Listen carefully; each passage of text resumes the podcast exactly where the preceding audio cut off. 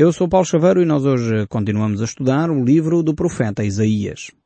Nestes primeiros capítulos, o profeta Isaías fala com muita dor. Ele fala acerca do pecado do povo de Israel. E fala acerca também das consequências desse mesmo pecado. Ele pinta de facto este quadro da nação de Israel com cores guerridas, cores fortes, que nos leva a perceber efetivamente eh, qual o drama que a nação está a viver. É quase como aquele famosíssimo quadro de Picasso que nos mostra o caos da guerra. E realmente o profeta Isaías eh, pinta de facto este quadro com cores guerridas. É necessário nós eh, vermos aquilo que Deus estava a querer fazer na nação. Deus queria levar a nação ao arrependimento. E por isso mesmo Deus estava a permitir que a nação, eh, no fundo, seguisse o seu próprio caminho. Como eu já disse, Deus é um gentleman, Deus é um cavalheiro, Deus não se impõe às pessoas. E Deus simplesmente permite uh, que as pessoas façam as suas próprias escolhas e sofram as consequências dessas mesmas escolhas. Havia opressão, desrespeito, conflito, pobreza, misérias, corrupção, suborno. Este era o estado espiritual, moral ético desta nação. E por isso mesmo, hum, Deus vai então permitir que o povo faça o seu caminho. Havia também, naquela altura, na sociedade, mulheres que, apesar desta miséria tão extrema em que o povo vivia, tinha prazer na ostentação, na ostentação uh, de luxuosas uh, pedras preciosas, luxuosíssimos uh, colares e brincos e vestes, e dessa forma, enfim, uma afronta à miséria em que o povo se encontrava.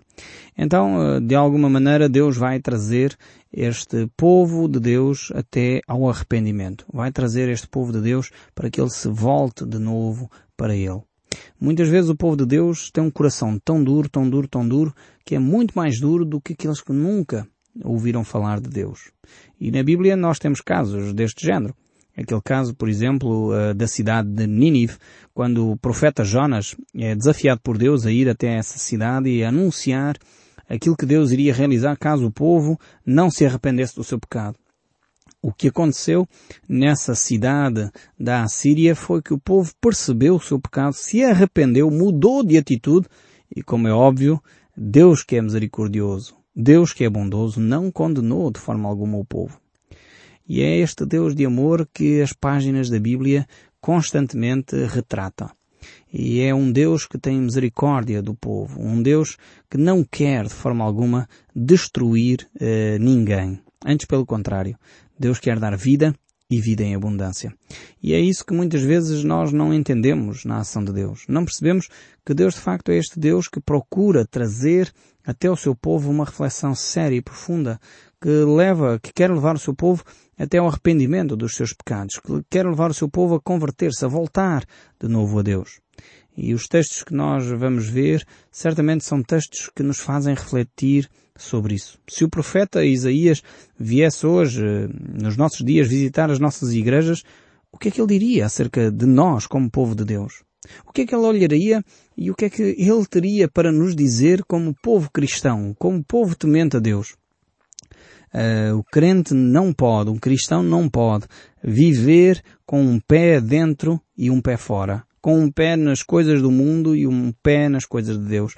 Não, Deus quer de facto que cada um de nós seja um cristão por inteiro. Por isso o apóstolo Paulo disse, não vos conformeis com este mundo, mas transformai-vos pela renovação do vosso entendimento.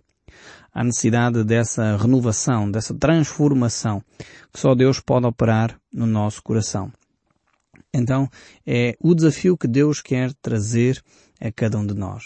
Muitas vezes uh, vivemos vidas fúteis, vidas superficiais, vidas que perdem o sentido, passamos a vida atrás dos bens materiais, queremos mais um carro, mais uma casa, mais isto, mais aquilo, e é isso que norteia a nossa vida. E infelizmente precisamos de abandonar isso. Não podemos continuar a caminhar nessa toada de vida. É necessário uma transformação efetiva. O livro de Isaías nos retrata aqui a, a mulher como sendo, digamos assim, essa imagem uh, de uma pessoa que vive para as coisas materiais, para a beleza, para a estética, para o ter, em vez de viver uh, preocupado com aquilo que é o ser, o cuidado interior, a nossa alma. De facto, cada um de nós, como cristãos, deve uh, ter muita atenção à forma como se conduz. Eu creio que ali o profeta Isaías não estava só a falar da mulher em si, estava a falar do ser humano, por um lado, eh, retratando-a na pessoa da mulher, mas todos nós precisamos de ter esta atenção, de viver uma vida sem excessos de ornamentos exteriores, de vaidade, de roupas sensuais que provocam uh, outras pessoas, mas antes pelo contrário, ter essa beleza, esse cuidado com a beleza no nosso interior, ter valores que são nobres, ter valores que efetivamente uh, vão adornando uh, o nosso ser. Ainda há bem pouco tempo encontrei uma família extremamente simpática que eu não conhecia enquanto estive na zona de Viseu. Encontrei de facto um casal uh, extremamente simpático, extremamente acolhedor, que manifestou exatamente estes valores interiores. E não foi necessário muitas horas uh, de privar com esse casal para perceber o seu interior generoso, a sua bondade, a sua simpatia.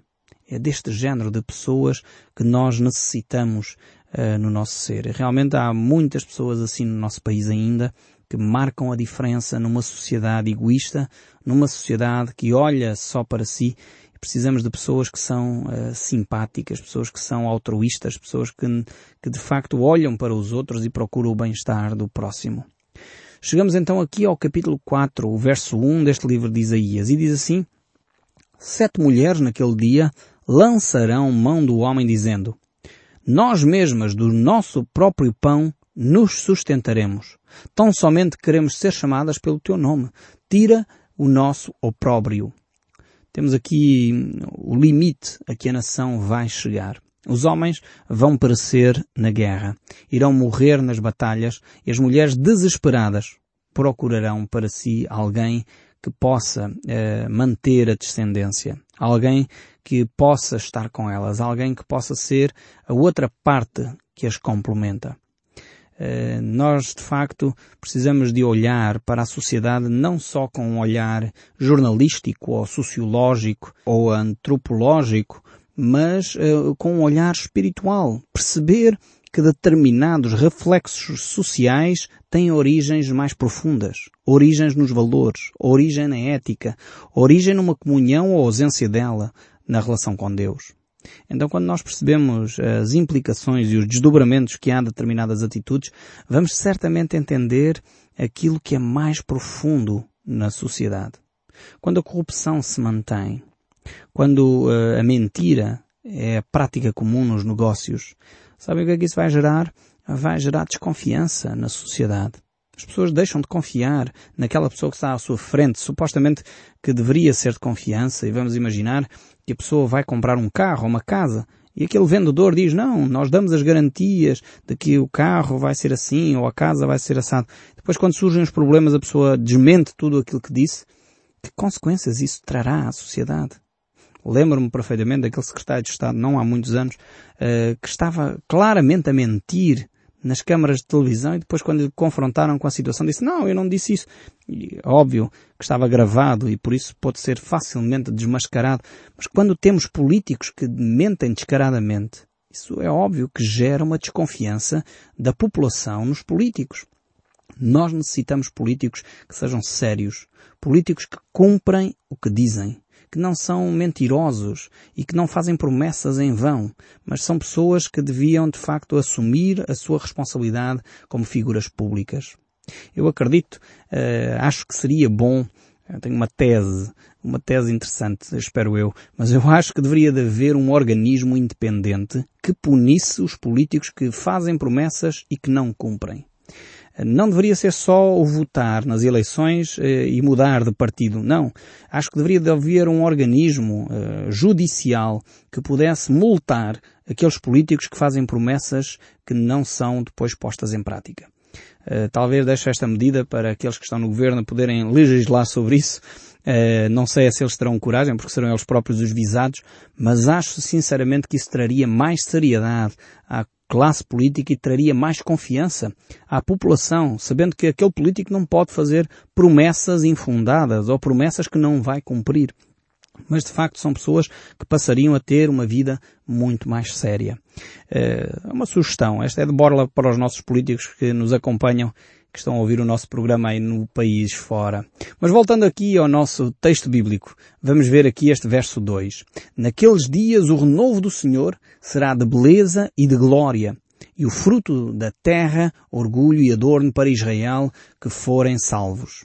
Vemos aqui mais uma vez o profeta a falar acerca deste renovo, deste grupo de pessoas que se manteve fiel. Então nem tudo é caótico. Há sempre uma mensagem de esperança. Há sempre uma oportunidade de conforto, de salvação.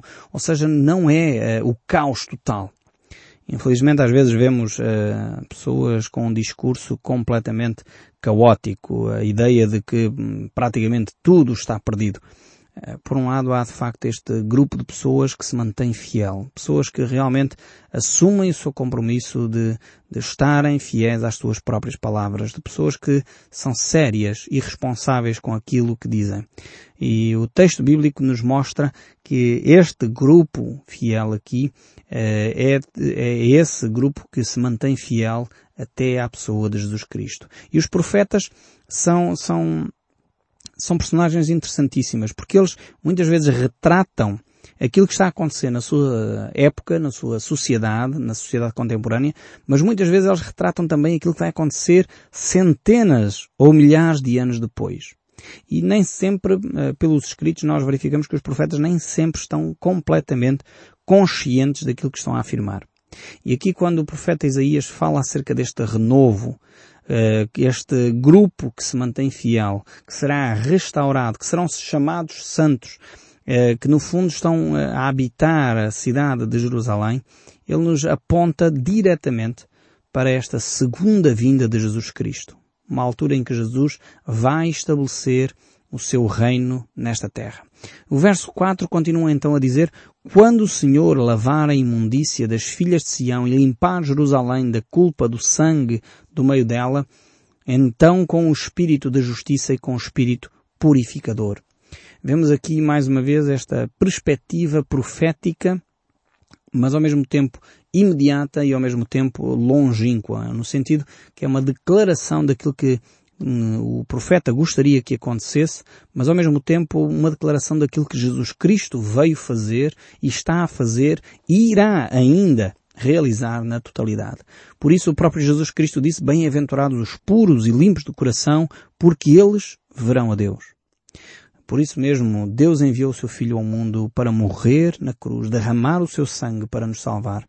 Por isso Deus enviou também o Espírito Santo que habita conosco, que nos acompanha, que não nos deixa órfãos, com o objetivo de nos limpar, purificar, de nos convencer do pecado, da justiça e do juízo.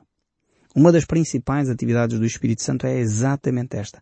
Nos convencer do pecado, do juízo e da justiça. É purificar o coração do homem. Nada pode, de facto, tornar o coração do homem limpo senão a ação de Deus na nossa vida. Então, só quando permitimos que a ação de Deus, do Espírito Santo, nos convença do nosso pecado, quando depositamos a nossa fé no sangue de Jesus Cristo, aí nós podemos então tornar-nos puros e santos aos olhos de Deus. É o Espírito Santo purificador que vem agir em nós. É Ele quem nos justifica. É Ele quem realmente transforma a nossa vida. Agora há, no entanto, muita gente que diz que foi batizada no Espírito, foi batizada uh, em nome de Jesus Cristo, mas continuam a ter vidas uh, duplas, continuam a ter vidas que não manifestam a pureza que Deus quer que eles manifestem. Infelizmente temos muitas pessoas no nosso país hum, Alguns dizem que 98% da população portuguesa uh, é cristã. A minha pergunta é, onde estão os valores cristãos a ser aplicados? Nós, se fomos batizados em nome de Jesus Cristo, devíamos ser pessoas que se comprometem com este nome. Pessoas que vivem dentro da integridade e dos valores que Cristo defendeu.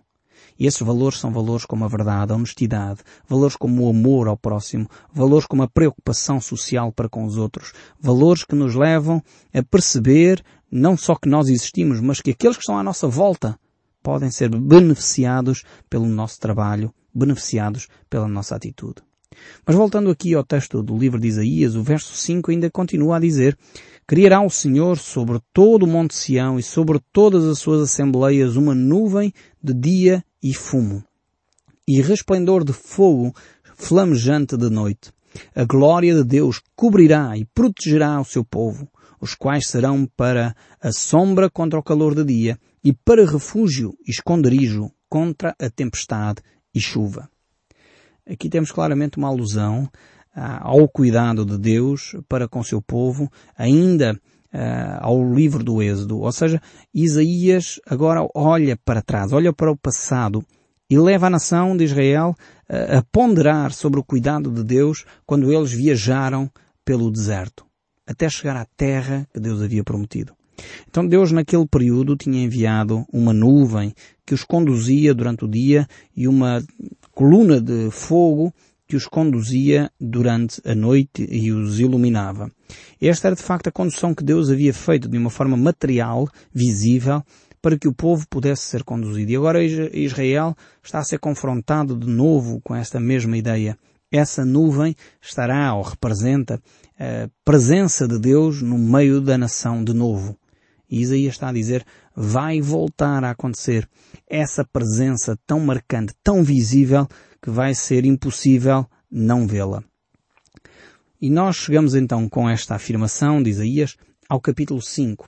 Vejamos agora o verso 1 deste mesmo capítulo. Esta, esta ação de Deus presente no meio da nação deverá conduzir o povo a essa vida de fé e de comunhão com Deus. Mas vejamos então o texto bíblico.